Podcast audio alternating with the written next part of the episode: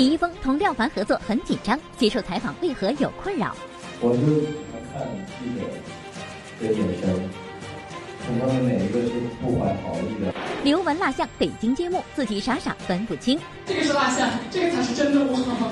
林肯公园主唱葬礼纪念品遭无良人士拍卖。欧阳靖为何戴面具参赛？曾与王力宏有过合作。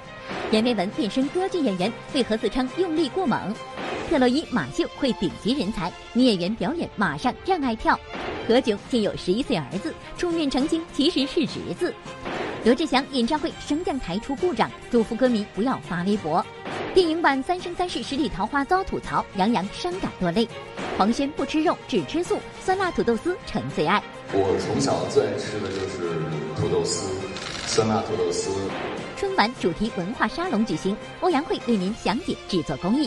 赵薇、黄晓明为点餐争吵，录节目一言不合就开怼，冷风太强大遭网友质疑，吴京怒怼回击霸气十足。赵宝刚脾气大爱发火，却被演员叫做老父亲。雷佳音累到站不起身，前夫哥自称还没红。铁三角话剧舞台再合体，多年后重聚，竟因一个约定。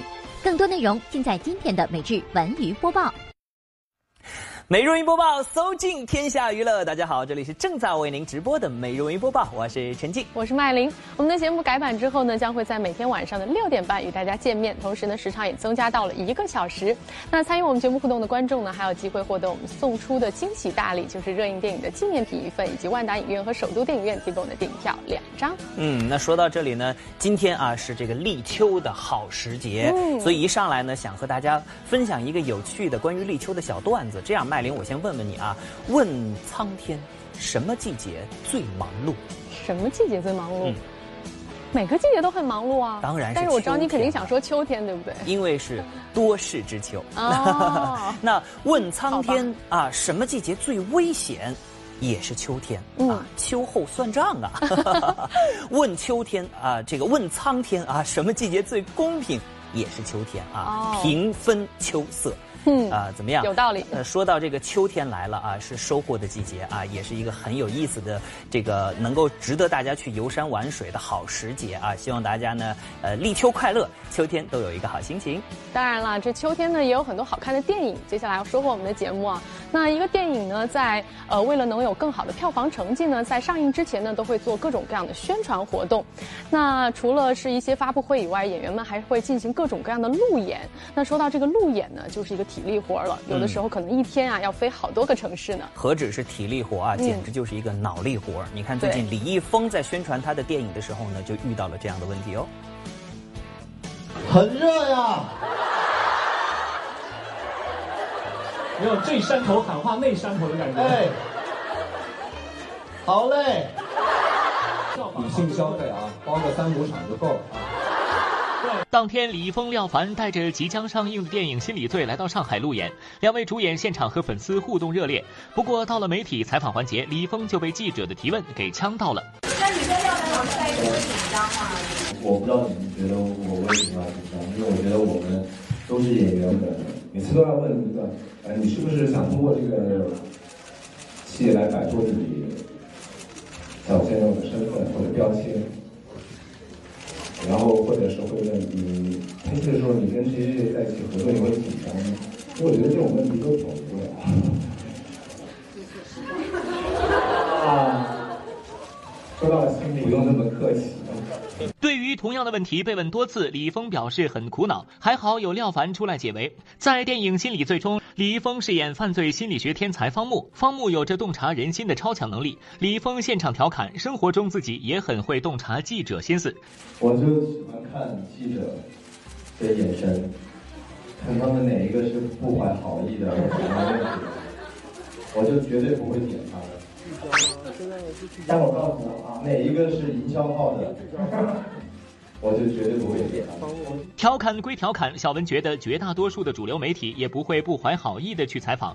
至于现场被问及和廖凡合作紧张的问题，以及被贴种种标签，其实说明李易峰在演员的道路上还需要走很长的路，还需要更多的作品来证明自己。在《心理罪》中，李易峰的哭戏引来不少好评，不知道《心理罪》能否成为他的代表作呢？他离不开心。他还会继续办。凶手受一个很严重的心理障碍。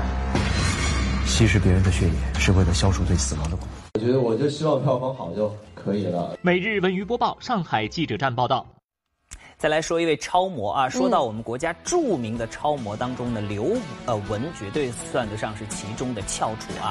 你看，在各大国际知名品牌的这个 T 台上呢，这位从湖南走出来的姑娘，浑身上下真的是散发着光彩。嗯，是的。那最近又有一个好消息了，就在呃上周五呢，作为第一个在杜莎夫人蜡像馆拥有自己蜡像的中国模特，刘雯呢就在北京为自己的蜡像揭幕了。那在揭幕仪式上，她也是一改往日自己在 T 台上的画风。三二一，揭幕！我感觉我一秒钟穿越了，穿到后面去了，就感觉这个不是我，这个是这个是蜡像，这个才是真的我。包括他的手脚，真的他的指甲盖儿是一样大的。以往的刘雯大多给人的印象都是 T 台上高冷惊艳的造型，这样，这样，或者这样。但在与蜡像合影的时候，刘雯却一改工作时的冷酷，竟然笑得合不拢嘴。我们俩差不多吧？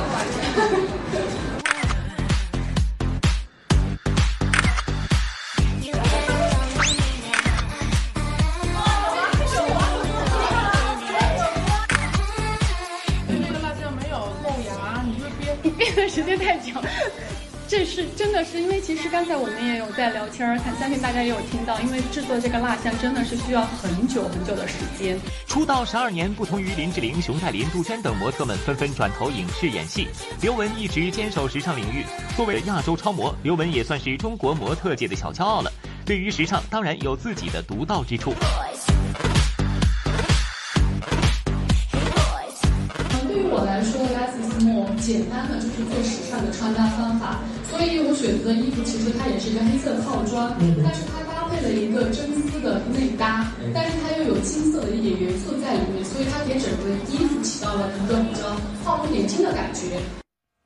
之前呢，我们在节目当中报道过啊，美国著名的摇滚乐队林肯公园的主创啊自杀身亡的消息。嗯，是的。那在网上呢，也已经报道说，在上个月的二十九号，他的葬礼在加州举行了。出席葬礼的呢，除了他的家人之外，还有他生前的好友，还有各个合作过的音呃合作过的音乐人等等。嗯，没错啊，这个葬葬礼结束没多久呢，就有不少无良人士呢，为了赚钱而将葬礼的纪念册和金章等纪念品呢，在网上炒卖。其中一个纪念品更是炒卖到了四十万港元，约合三十四万人民币啊。那么查斯特的家人发现之后呢，已经联系该拍卖网，要求将物品下架。拍卖网也表示了歉意，同时呢，家人也说，如果再有相关的物品出售，就会采取进一步的行动啊。嗯，那但是根据报道说，这不是一个私人的葬礼吗？为什么会有人售卖这些东西呢？呃，据说呢，售卖这些东西的呢，都是之前和林肯乐队合作过的人。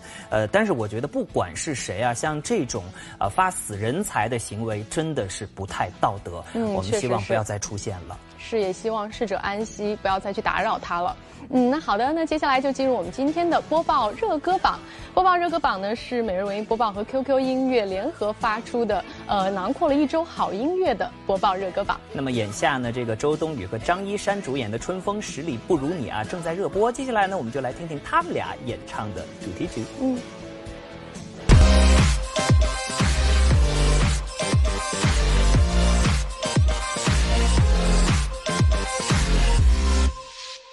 由播报和 QQ 音乐联合发布的每日文娱播报热歌榜将于本周五揭榜。今天要为大家推荐的是由周冬雨和张一山演唱的电视剧《春风十里不如你》的主题曲《如果我爱你》。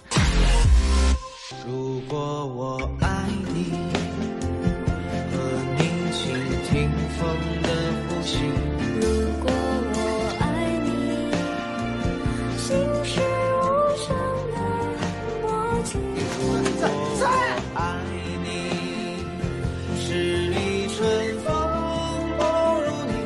淡淡伤感的旋律搭配山雨组合独特的唱腔，将剧中秋水和小红之间相互倾心却不敢明示，只好小心翼翼的试探倾诉的感情诠释的动人心弦。而要说到当初录制这首歌曲时，周冬雨其实是拒绝的。最近有录那个《春风十里不如你》的那个，呃，那叫主题曲对吧？因为我也不太，我实在真的不太懂音乐。一开始我是说，我我我真的不太适合唱歌，我不去了吧，我就拒绝了。然后后来他们说，相信自己。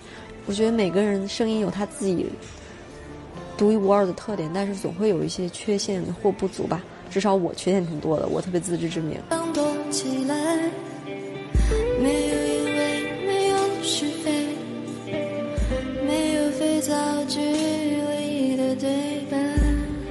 这首《如果我爱你》在上周上升了九十一位，本周又会有怎样的成绩呢？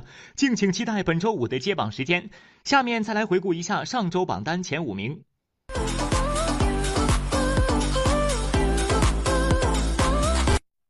好的，听完好歌，我们继续来说音乐的话题啊。呃，最近有有一档音乐节目的播出呢，让大家对嘻哈说唱这个音乐形式产生了浓厚的兴趣。其实呢，在华语音乐当中，不乏很多呃说唱非常优秀的歌手，比如说周杰伦啊、潘玮柏，他们之前的音乐当中都有说唱的元素出现。那除了刚才你说到的这几位已经被中国的观众所熟悉的歌手之外啊，最近呢有一个新人的名字欧阳靖，越来越多的被人提及。那么他又是何？方神圣呢？你开，然后我一看到 Chris 这个 moment，我就觉得是现在要脱了，要脱了。呀，dude，取下面具了。哦，你们好。在上周六刚刚播出的某音乐类选秀节目中，一直以 Hip Hop Man 身份参加的歌手欧阳靖终于揭开了自己的面具，并加入了吴亦凡的战队。早在前几期节目中，欧阳靖的表现就足以吸引观众的眼球。作为全场唯一戴着面具参赛的选手，在他揭开面具展现真面容的那一刻，也让观众大呼惊喜。早就猜到是他了，我最喜欢的饶舌歌手。欧阳靖一直戴着面具比赛，难道不热吗？大家。会问这个问题，我都很感谢，因为真的，真的很热，每一天，每一个小时，每一秒都很热。那我是谁？我就是 Hip Hop Man。但是在出英文，对我没有 not saying 你好 do yeah you 为什么真的不知道？Just say no，Just say no，不喜欢你的 style。你好 do 好 do 欧阳靖作为第一个被美国主流唱片公司签约的美籍亚裔说唱歌手，曾在美国娱乐电视台音乐节目中击败对手哈桑获得冠军。节目中他的出现，甚至令潘玮柏、张震岳等人都惊叹不已。也有不少观众表示疑问：已经是知名说唱歌手的欧阳靖，为什么还要来参加选秀节目呢？其实我决定参加比赛的时候。呃，我很自然已经没有想到啊，我是谁，我自己的历史是什么，我曾经已经做过什么东西，我我只有一个想法，就是我真的很想。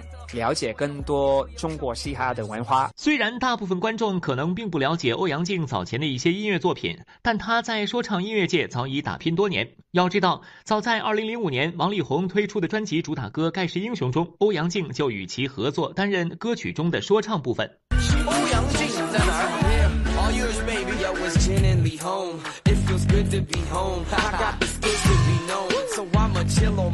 除了歌手身份，欧阳靖还是一名演员，参演过电影《速度与激情》。要知道，他在电影中还展示了一段 freestyle 呢。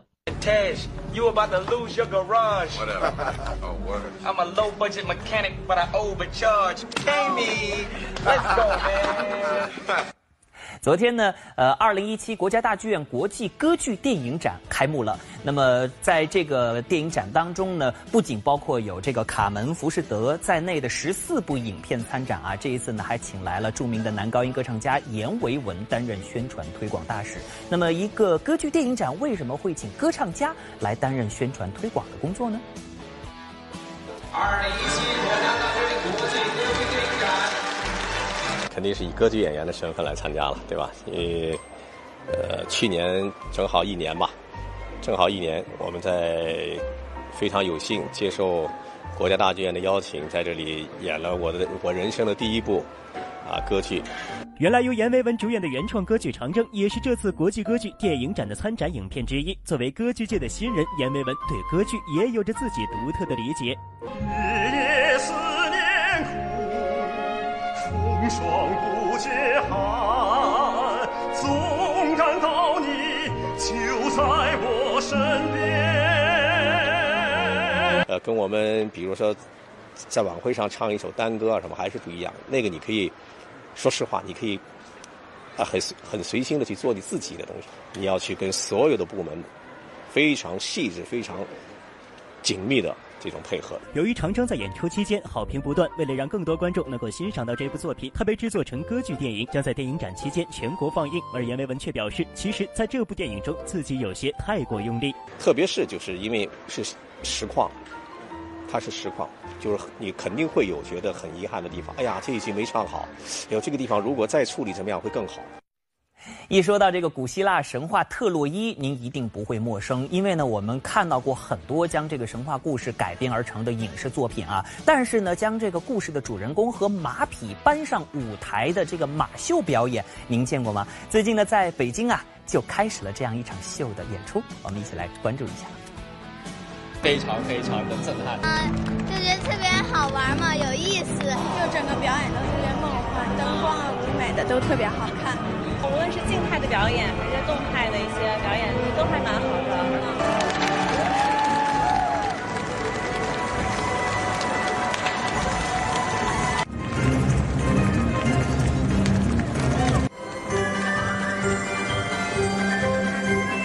草原马群古城近日史诗马秀《特洛伊》在奥林匹克公园鸟巢旁边首演。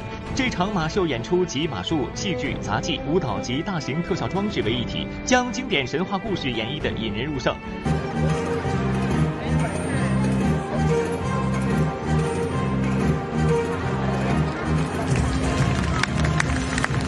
既然是马秀，首先要在马术方面做到极致。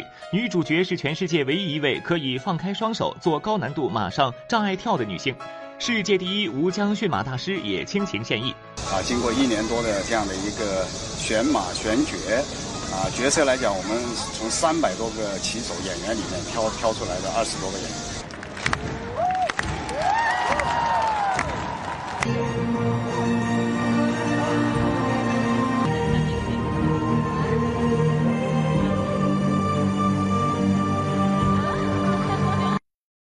播报多看点，早看早知道。影视圈呢，每天都在发生各种各样的新鲜事。我们每日文娱播报呢，带您一览全情。今天呢，我们要说一下运动员孙杨，他呢最近是呃本色出演了一位游泳运动员。那跟他合作的谭松韵就说啊，跟孙杨合作，他非常的紧张，到底是为什么呢？谭松韵在近期热播的电视剧《浪花一朵朵》中扮演一位初来乍到的体育记者，而泳坛名将孙杨在本剧中本色出演一名游泳运动员。荧屏新人大白杨会在戏里和谭松韵擦出怎样的火花呢？追求梦想的过程当中，有没有动过放弃的念头啊？即便是在我挫折低谷的时候，我也依然没有选择放弃，因为我想的是，哪怕死也要死在水里拿到金牌。他本人是我觉得特别特别萌，特别认真，就是有时候还觉得就是傻傻的。就很可爱。近日，上海话剧艺术中心携大型历史原创话剧《大清相国》登陆首都剧场，再现清朝名臣陈廷敬的故事，以此纪念中国话剧诞生一百一十周年。比较写实的一些，我会用一种这个很浪漫的诗情的方式去强化我刚才讲到的关于一个读书人的内心坚守的那样一个情怀。昨天，电影《鲛珠传》在京举办首映礼。在这部电影中，王大陆饰演的盗贼倪空空和张天爱饰演的捕快黑羽，因为寻找鲛珠而结缘。有意思的是，片中还有一个虚拟宠物欧卡，王大陆、张天爱甚至还模仿欧卡尬起了舞。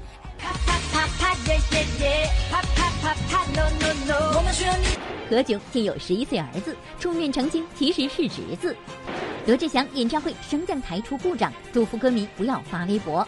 电影版《三生三世十里桃花》遭吐槽，杨洋伤感落泪。黄轩不吃肉，只吃素，酸辣土豆丝成最爱。我从小最爱吃的就是土豆丝，酸辣土豆丝。春晚主题文化沙龙举行，欧阳慧为您详解制作工艺。赵薇、黄晓明为点餐争吵，录节目一言不合就开怼，冷风太强大遭网友质疑，吴京怒怼回击霸气十足。赵宝刚脾气大爱发火，却被演员叫做老父亲。雷佳音累到站不起身，前夫哥自称还没红。铁三角话剧舞台再合体，多年后重聚，竟因一个约定。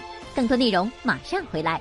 调高一度啊，我们也可以清凉一下。好了，欢迎继续收看我们的直播，我是陈静，我是麦玲。呃，最近呢，这个何炅啊是备受关注。当然啊，他受到大家关注呢，不是因为他参与制作了什么新节目，而是他身边呢常常出现一个十一岁的小男孩。于是呢，就有网友就说了：“哎，这不会是何炅的儿子吧？”嗯，其实呢，这个说法非常的不负责任，也是某些人的捕风捉影。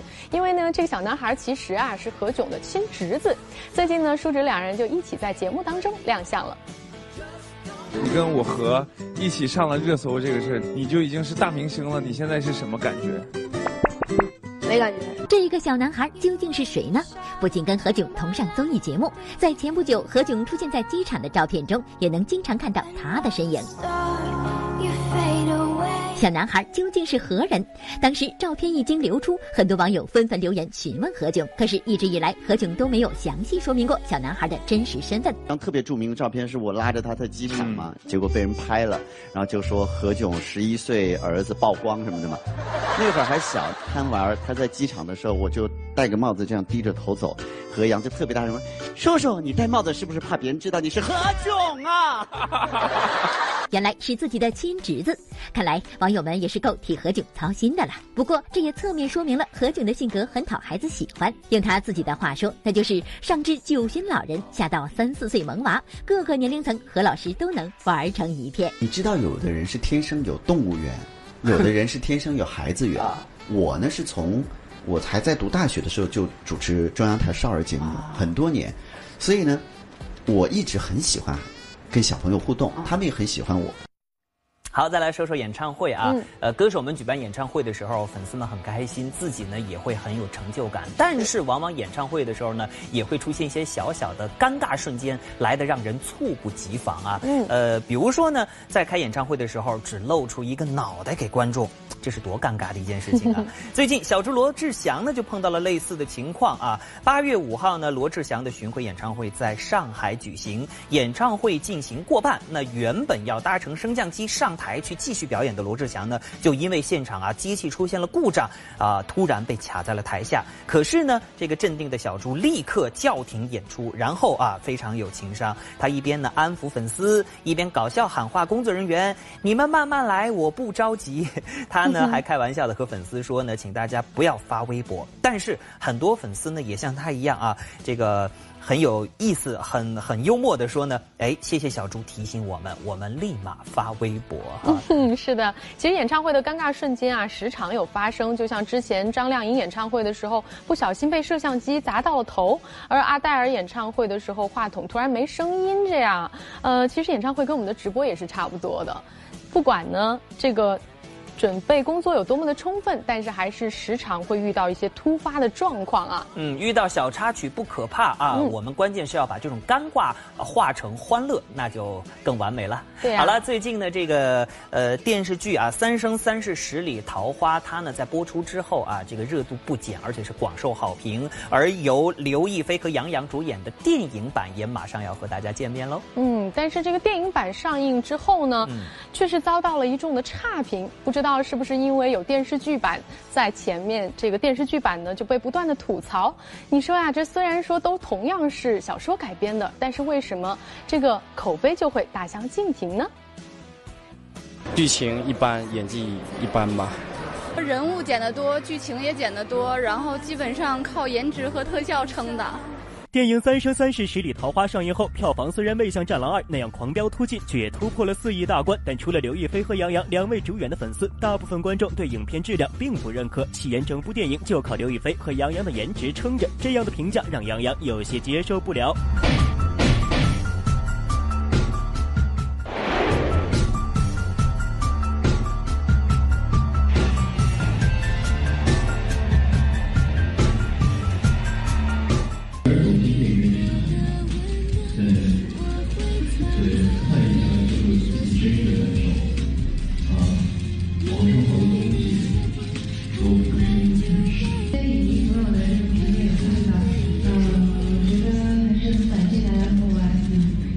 今年年初，由杨幂、赵又廷主演的电视剧《三生三世十里桃花》成为荧幕爆款，而电影版《三生三世十里桃花》如今的评分却只有四点三分，成为今年评价最低的影片之一，和剧版的好评如潮，形成鲜明对比。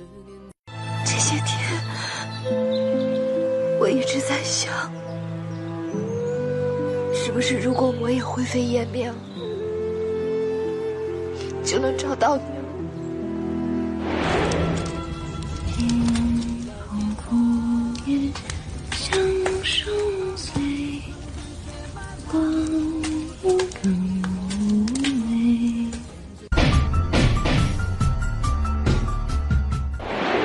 不少业内人士追求深受大众喜爱、具有巨大开发潜力的文学作品、影视作品，同一个剧本，影版和剧版都拍一遍已经成为趋势。除了《三生三世十里桃花》，还有我们熟悉的《微微一笑很倾城》《何以笙箫默》，都是电视剧套拍，但是影版评价普遍低于剧版。三生的那个线，如果整理的更清楚一些，可能更好。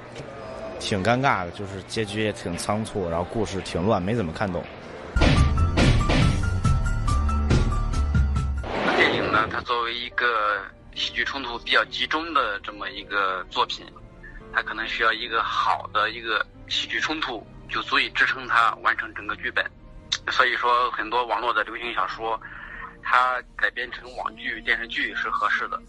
呃，当它改编成电影的时候，的看点就不如电视剧那么多。有些作品呢，它只适合电视剧改编，因为它的体量大、内容多、线索多、人物多。它如果改在电影里面，短短两个小时甚至一小时三十分钟，它是涵盖不了所有故事的。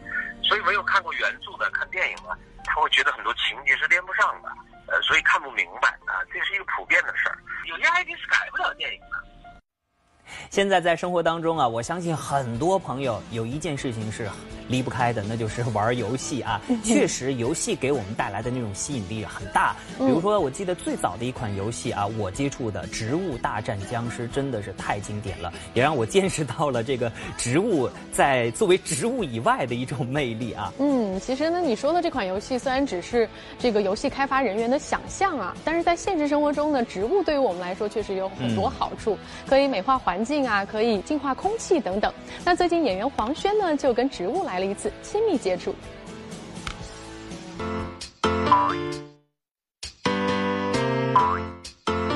呃，对，就是现场发挥的，因为我也是第一次跟蔬菜水果来一起拍摄，那我会觉得非常的有意思，因为你得跟他们把他们视作你的朋友，跟他们要有交流。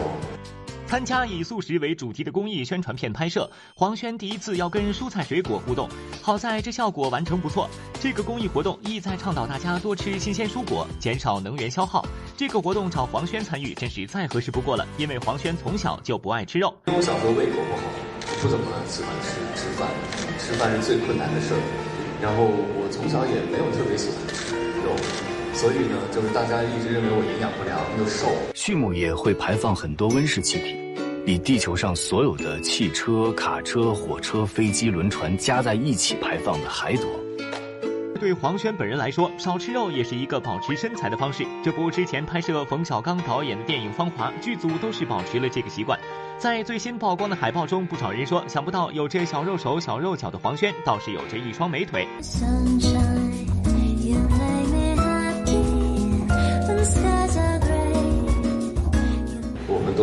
前了好几个月开始做准备，那么我也是提前半个多月就就去训练，每天要锻炼，让自己的身体的脂肪消耗掉，还有就是肌肉紧实起来，还有就是要把以前练的功恢复起来。有没有拿手的会下厨房做的一些素的菜？我从小最爱吃的就是土豆丝，酸辣土豆丝，然后我自己也特别爱炒酸辣土豆丝，还有就是一些呃清炒的蔬菜。巧合的是，刚刚与黄轩合作完的冯小刚导演更是个不爱吃肉的人，甚至还因为伙食问题犯了过错误。冯小刚导演是不吃肉的，他从小都是只吃素的，他就是觉得吃肉他身体会不舒服。我不吃肉，我吃素的。我们经济团是一个白菜豆腐，一个焦油肉片儿我说你多少俩白菜豆腐？他说不行。一样一个，我一想，那我就不跟他废话了，我就说那就这样，谁要溜肉片，我拿白菜豆腐换，一堆人上来跟我换。来看看我们北京电视台推出的春节联欢晚会的首款文化衍生品春晚儿啊，可以说呢，这个春晚一经推出啊，引起了社会各界的极大关注。而且呢，最近啊，在呃高温天气当中呢，大家还非常热情的参与到了我们的这个地面的春晚文化沙龙活动当中。接下来呢，我们就到现场去看一下。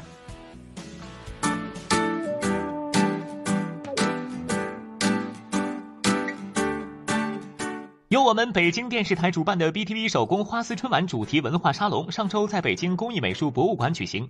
作为北京台历史上的第一款文化衍生艺术珍品，BTV 手工花丝春晚分为金质春晚和银质春晚。您看，这么精美复杂的花丝工艺，竟然都是纯手工制作的，这手绝活有多难掌握？我们的主持人欧阳慧可是深有体会。观众朋友们，去看，挺好，一个啊，做成那个彗星针啊，给你算个六十分吧。谢谢。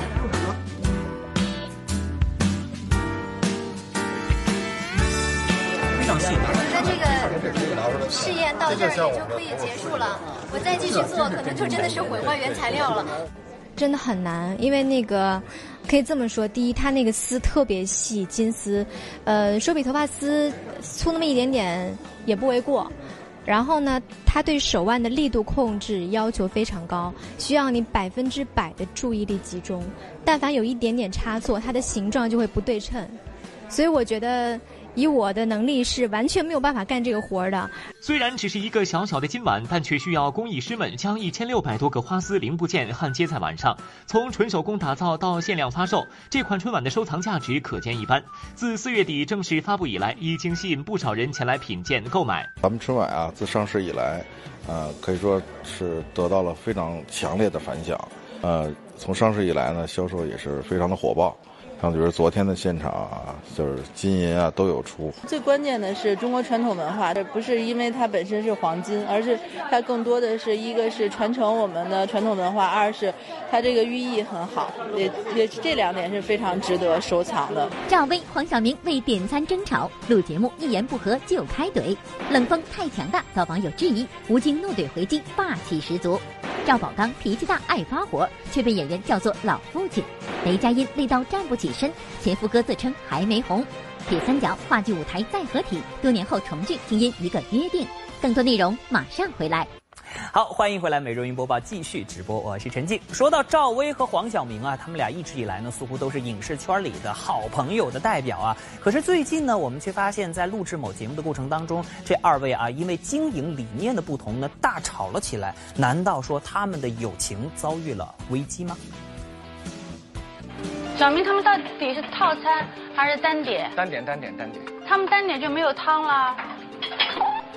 你可以给他们配个汤，那就没有汤了呗。就没有汤了。不，你就一人给他们一份汤就行了吗？什么都给小明，咱们真的，我们我们辛苦做完，每次都给人打折。你是要不你送东西嘛，又打折。劳动跟付出，你还要等价嘛。我们要养活这个店，我们要自负盈亏。问一下，问他一下，需不需要例汤？好吧，好不好？哎，请问你们需要例汤吗？到底是什么事情让张薇和黄晓明发生口角之争呢？要知道，两人从同学开始，一直到现在都是很好的朋友。原来，在近期播出的某节目中，赵薇认为黄晓明无视他们的劳动成果，随便降价送菜品给客人，这样的后果只会是赔本的买卖。小明，我们明天全部学你，我们所有的东西都送。我没有说汤要送啊，我什么时候说汤要送了？我刚刚说都没有汤了，然后你说那就送呗。我没有说那就送，我从来没有说那就送。那待会儿看回放。我发誓。OK，我们可以看回放，但是我真的没有送的意思，好吗？哎呀，不要再说这个话题了，好吗？好，不说了。其实，现实生活中早已是老友的赵薇、黄晓明，自该节目开播以来，除了叙旧以外，两人似乎也总有意见不合的时候，所以就多次造成一言不合就互怼的场面。来来来，下次我说赶紧执行啊，千万别再耽误时间。说的话，我一直问你他要点什么，你一直没回答我。除了你之外，所有人都听到。除了你之外，所有人都听到了。无论是谁，工作中难免都会有小摩擦，更何况是赵薇、黄晓明呢？很多时候，他们不需要多说客套的话，两个人之间已经熟悉到只有互损才能更有趣、更好玩。就连大老远到泰国，黄晓明也不忘带上赵薇《还珠格格》时期的海报来逗他。啊，我们这有《还珠格格》啊。这什么声啊？问啊，走开！干嘛？讨厌！招牌，镇店之宝，门神，门神。我这样也给你们。熟人大家都会互相怼几句嘛，这比较有乐趣嘛，是不是？好了，再来说一部最近真的是相当热映的电影《战狼二》啊！据说呢，为了拍好这部片子呢，吴京是押上了全部的身家，而且非常的拼命，在拍摄的过程当中全程不用替身。而在拍摄一场水下戏的时候呢，当时真的差点发生了意外呀！嗯，是啊。那电影好评如潮的同时呢，又有一些人发表了一些不一样的看法。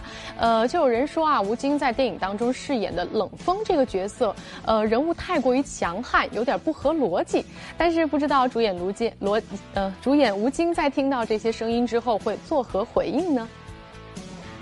观众买了电影票，当然有资格点评你的电影好不好。烂片就是烂片，你永远超越不了美国大片。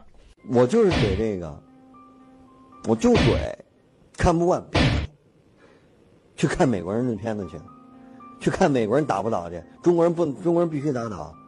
我鄙视吴京为何发火呢？这就还要说到他执导并主演的电影《战狼二》，影片的好口碑让吴京大火。但是再好的电影也会有反面意见，有些网友就对吴京扮演的冷锋形象提出异议，认为冷锋个人英雄主义强悍到不符合逻辑。当这些话题抛到面前，吴京立刻怒了。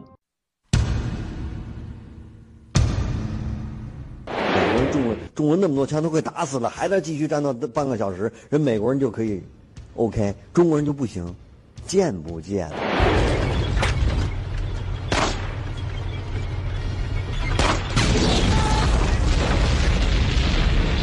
汤姆汉克斯那个拯救大兵瑞恩，最后也是一个强大的国家意识，战机来了，光一个人拿着手枪对着坦克开枪，你们怎么不说那是个人英雄主义？怎么无精冷风就是说一，就这种东西，你我是最后中国人海外开炮。也是一个强大的国家意识的展现。你说你太个人英雄主义，战狼会怎么.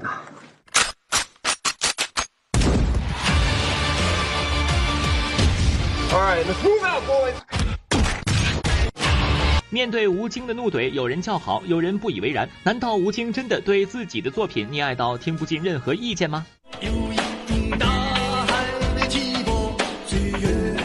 我就怼。你说别的任何的那种 bug，我 OK，可以大家欢迎来怼没关系。但是关于这样的这种这种态度，我就怼你去打去啊！美国人行，中国人就不行。中国军人是打不倒的。这中国赢了的那些战争，你看哪个中国人是被打倒的？打倒一个再起一个，打倒一个再起一个。我只不过把这种打倒一个再起来，打倒再起来，变成一个人的意志转化而已，一个中国军人的一个精气神而已。怎么就不行了？怎么怎么就不行了？说得好就怼，众口难调，没办法，但还是要怼。怒怼了好几分钟，真心没毛病。你一个人打爆一群海盗，我是信的；你一个人打爆一个反政府武装军队，我还是相信；你一个人打爆了一个雇佣兵军队，我是服了。但是你能在连续喝完五杯深水炸弹的情况下再吹一瓶茅台？对不起，我不信。其实吴京不仅爽直，还很可爱。当表明自己的态度后，还会反问一句：“是不是有点太激进了？”是不是有点太激进了？我觉得一定要想找一个真的有那么硬汉的那种，任何一个女人都希望身边的男人起码有担当吧。还好《战狼一》撕开了一条口子，撕口子的时候，有时候要让有观众有接受的一些桥段和方式，你必须要去执行的，这是一种手段上的升级。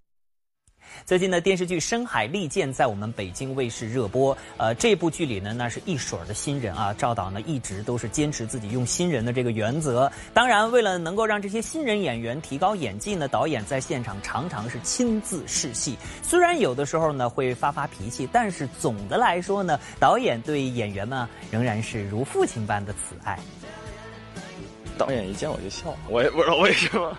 跟我发过。几次脾气。赵导发脾气那是动真气，方圆五十平方米之内是没有声音的。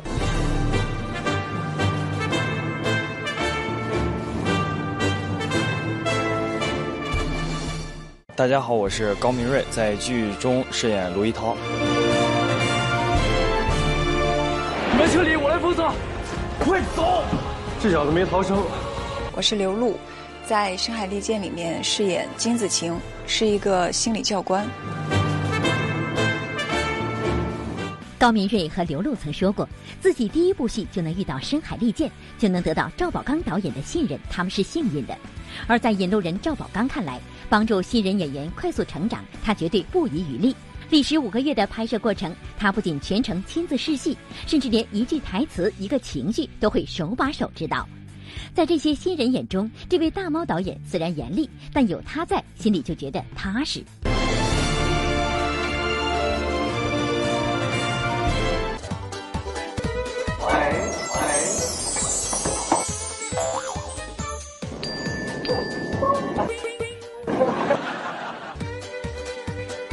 导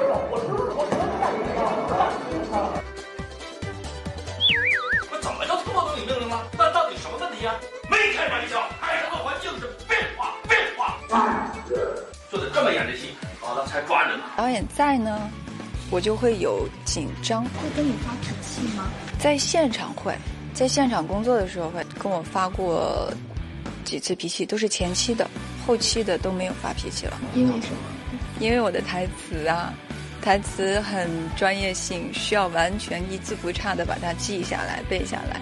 刚开始拍戏我很紧张嘛，第一前面拍的几天，我那个台词说了八遍以上。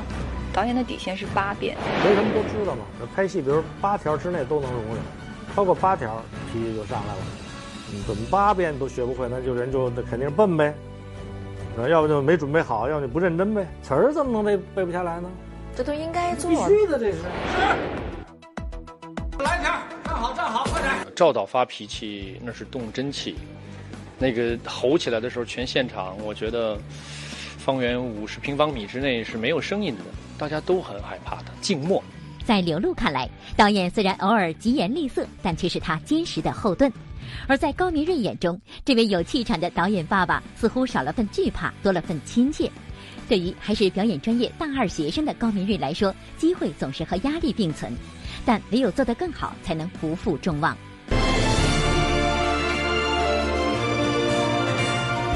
导演对我们的态度就是。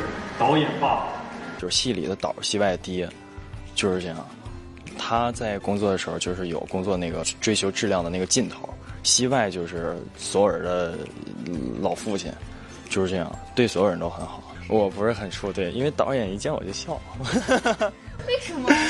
他觉得我长得萌，我也不知道为什么。那他从来没有对你发过脾气吗？他就是在剧里没给我动一次火，真的。真的。那你算是被偏爱的那一位。对对，我是偏爱的。那这次的新人当中，有没有您觉得能够出来的？男一号应该问题不大。我晕车，我能不转吗？哪来的车呀？我从小我只能走路。我碰到轱辘我都不行，哎，你行，你先来吧。在这部戏里边完成的非常好，而且未来也不错，其他的人就难说了。这么说行吗？我们经历多少多少多少多少，才有机会演到赵导的戏，还不一定是男主。第一部戏，然后有幸选到，这这是这是太大的幸运。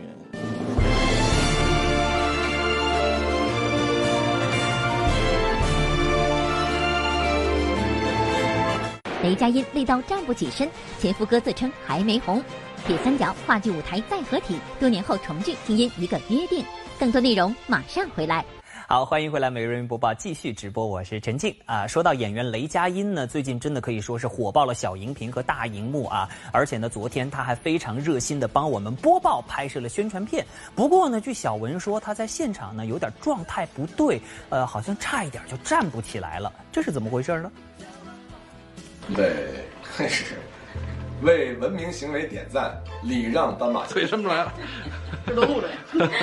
我录了也这样。踩 都是这样踩。一个宣传片把雷佳音累得站不起来了。您可别误会，雷佳音这么疲劳，是因为在拍摄咱们播报的宣传片之前，他已经连续接受了七个多小时的采访和拍摄等等工作。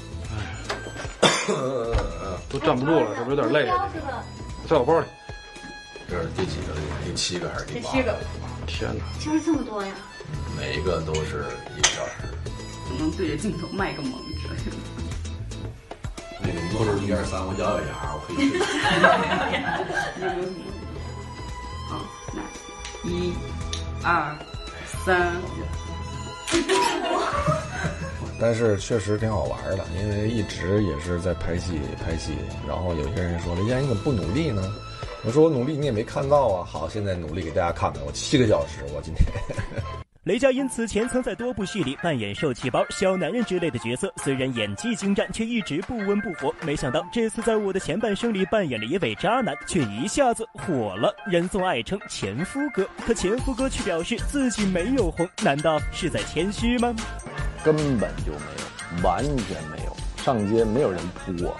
对火的概念哈，因为我刚上大学的时候呢，我的班主任是陆毅的班主任，啊，同一个亲老师。当时呢，陆毅火的时候，有目名目的时候，去逛街把人一条街堵上了。后来报幺幺零才把陆毅救出来。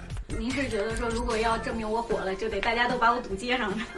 对呀，起码我不能上街吧？我一上街是不是得薅我？上会儿来，我看看是不是，是不是得得这样才叫火呀？没还没有人呢。哈哈，这当然是玩笑话。除了前夫哥这个绰号，雷佳音在朋友中还有个绰号叫迅雷，意思是运气不好，总倒霉。如今迅雷却以迅雷不及掩耳之势走红，这可让好哥们李光洁、郭京飞有些羡慕嫉妒恨。郭京飞吐槽雷佳音的视频被大量转发，这次借着我们采访的机会，雷佳音忍不住怼了回去。他们会会开玩笑说：“哎呦，这回拍大片了啊，啊，抱了一件大腿了啊。”他们会开玩笑，我也不我也不会说什么，但是其实就是，肯定关系越好，怼的越狠嘛。训爆了雷佳音！雷佳音，我跟你说，他活着就一乐。第一句台词是“文姬，你回来了”。台词课你就老老老实实的那什么了，还背朝着，然后自己还穿，觉得自己穿的一古装。文姬，你回来。纯怼您了，也没看见您怼他们俩。我善良啊，我是一个问题儿童收容所啊，我可以容忍他。郭京飞生活中会把自己打扮成王子，你知道吗？到哪儿都是王子。你看他拍照也是，前一阵我们不拍了一组大片吗？我跟我跟光杰光杰哥，我们都是很随意的，就是哎呦，这电影演员魅力都是自己散发的。但是你看郭京飞，永远都是到哪儿都是找支点、好造型，你知道吗？好了，再来说三个铁哥们儿、好兄弟啊，王刚、张国立、张铁林啊，这个铁三角组合，全国的观众一定非常的熟悉。不过呢，继这个铁齿铜牙纪晓岚之后，好像他们仨很少聚在一起了。而最近呢，这三位老戏骨终于是重聚在了话剧舞台上。跟大家说句实话，有一次排练的时候，很激愤的叫回纪晓岚。纪晓莲，纪晓岚。这位爷，您身边这块地儿没人吧？干什么呀？啊，我们军团子卖货。是，卖什么呀？呃，百货。不成。凭什么？你嚼脖子。哎，也是限量版，也不怎么，也没有很多场演出，好像。也没有很多场，也不可能再有了，就是绝版了吧。谢谢谢谢谢谢，每日文艺播报总是来为我们宣传啊。嗯，谢谢谢谢谢谢，对，不是不是不是，永远的好朋友啊，谢谢谢谢。没错，时隔八年，荧屏上的铁三角终于再次合体，而这次是在剧院演绎的故事，也不是纪晓岚和珅与乾隆的嬉笑怒骂，而是讲述了素昧平生的三人因同样的落魄境遇，结为异姓兄弟，合伙在新开市的东安市场共谋生计的往事。整个从表演上来说都特别的精彩，而且它这个剧情都特别紧凑，而且跨度。特别大，觉得感觉特别的棒，因为这三个人从电视剧，啊到这个舞台剧，我认为他们非常默契。他们仨这这一段排练其实时间并不长，不断的演琢磨，你你都想不到，他们有时候半夜给我发信息。他们仨吵架。他们仨是损友，就是开玩笑，看谁的更机敏，斗机锋，就是这种快活的。我从来没看他们仨这么快活，在片场也没看。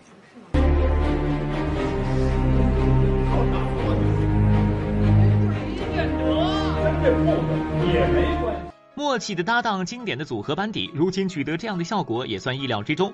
用编剧邹静之的话说，这戏简直不是自己写的，就是他们三个写的。几位彩排多认真，不必多说，就一点，张国立连对手戏演员甚至群演的台词都记下，实在让人敬佩。在是好比进园子看戏，早到的坐，晚到的站，只要为了看戏，甭管是坐站。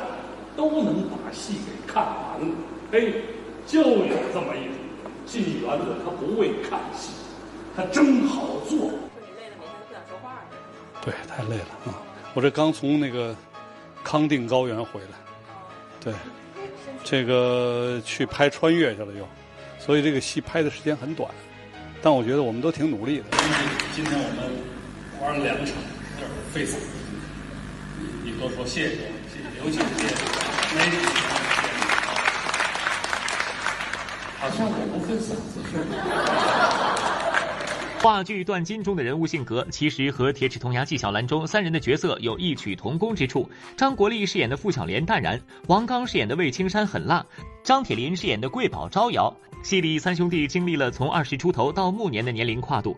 虽然这是三人首次在舞台上合体，但是张国立和王刚的舞台经验是相当丰富。张国立曾经获得话剧梅花奖，王刚也曾经主演过音乐剧。倒是最小的张铁林，舞台经验不多，但这表演也是丝毫不丢份儿。特别有限的舞台经验，我也不是舞台演员，所以呢，就因为没经验，所以演戏比较用心。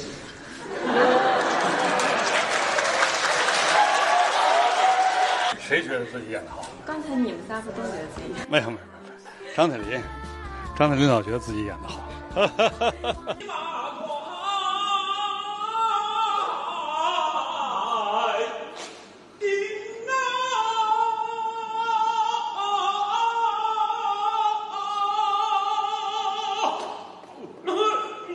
对，然后再加上那个张铁林老师的京剧，刚开始还以为不是原声，他唱的太赞了。算起来，今年王刚六十八岁，张国立六十二岁，最小的张铁林也已经六十岁了。话剧《断金》北京首演四场之后，还会在青岛、南京、武汉、深圳四座城市进行巡演。耳顺之年又来做劳心劳力的话剧，这又是什么原因呢？我们当年不是有一个约定嘛，就是那个非典的时候，不是本来要拍一话剧嘛，也是静之写的《铁齿铜牙纪晓岚》，后来这个要排练的时候，非典来了。从那以后就没没排，没排以后我们就一直有一个这个想法，就是说早晚得给这个完成一次。接下来我们再来看一下老艺术家刘兰芳的最新消息。近日，电影《怀秋》在京举办了新闻发布会，小文在现场看到了一位神秘人物，因为对大多数听众而言，常闻其声却未见过其人。每日文娱播报的观众朋友们，大家好。我是评书演员刘兰芳，七十二个地煞棋，我得一百单八杆家阵旗，七爱期，七几旗，七月期，七番招展上浩荡飘扬啊！提起刘兰芳，几乎无人不知，无人不晓。上个世纪八十年代，刘兰芳那独具魅力的声音，通过电波传遍大江南北。从她口中说出的《岳飞传》《杨家将》等历史故事，生动形象，幽默风趣，令人百听不厌。这一天。皇帝赵光义升殿，满朝文武参王拜驾已毕，文东武西两相站立。作为现在呢，当然没有八十年代听《岳飞传》那阵儿，呃，人多了。那阵儿全国几十家电台一个声音，现在不行了，文艺舞台姹紫嫣红。我最近在，呃，和我的团队写完了《玉堂春秋图》。正在录制。如今已过古稀之年的刘兰芳依然保持着自己的紧张工作状态。用她的话说，这种状态她已经习惯了。虽然年纪大了，但还想发挥自己的余热，只要说得动就继续说下去。现在状态还是特别好，怎么会？啊，哪天不演呢？天天演。我们评书最接地气了，每年都到下边演出。只要是观众喜欢、听众喜欢，那么尽我能力多留下一些作品。也是中华民族优秀文化的传承。今天呢，我们文艺频道炫剧场将继续为您播出电视剧《甄嬛传》，一起来看看今天的精彩内容。错在你，可你是朕的儿子，朕不能为了一个女人而不保全你。是我害死了他。对，就是你害了他，不知天高地厚，不知人伦纲纪。皇阿玛。好好在这儿忏悔你的过失，若再有过失，朕也保全不了。接下来呢，我们文艺频道为您播出的是《我爱书画》，一起来先睹为快。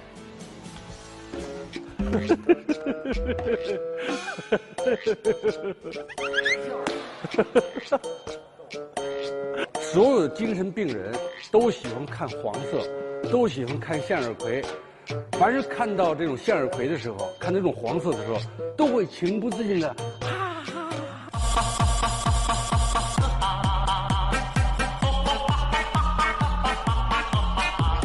我也觉得奇怪，我甚至怀疑过那些心理学家们说的这个概念。可是呢，在我自己画画实践过程中，我也觉得这个黄色是最好看的。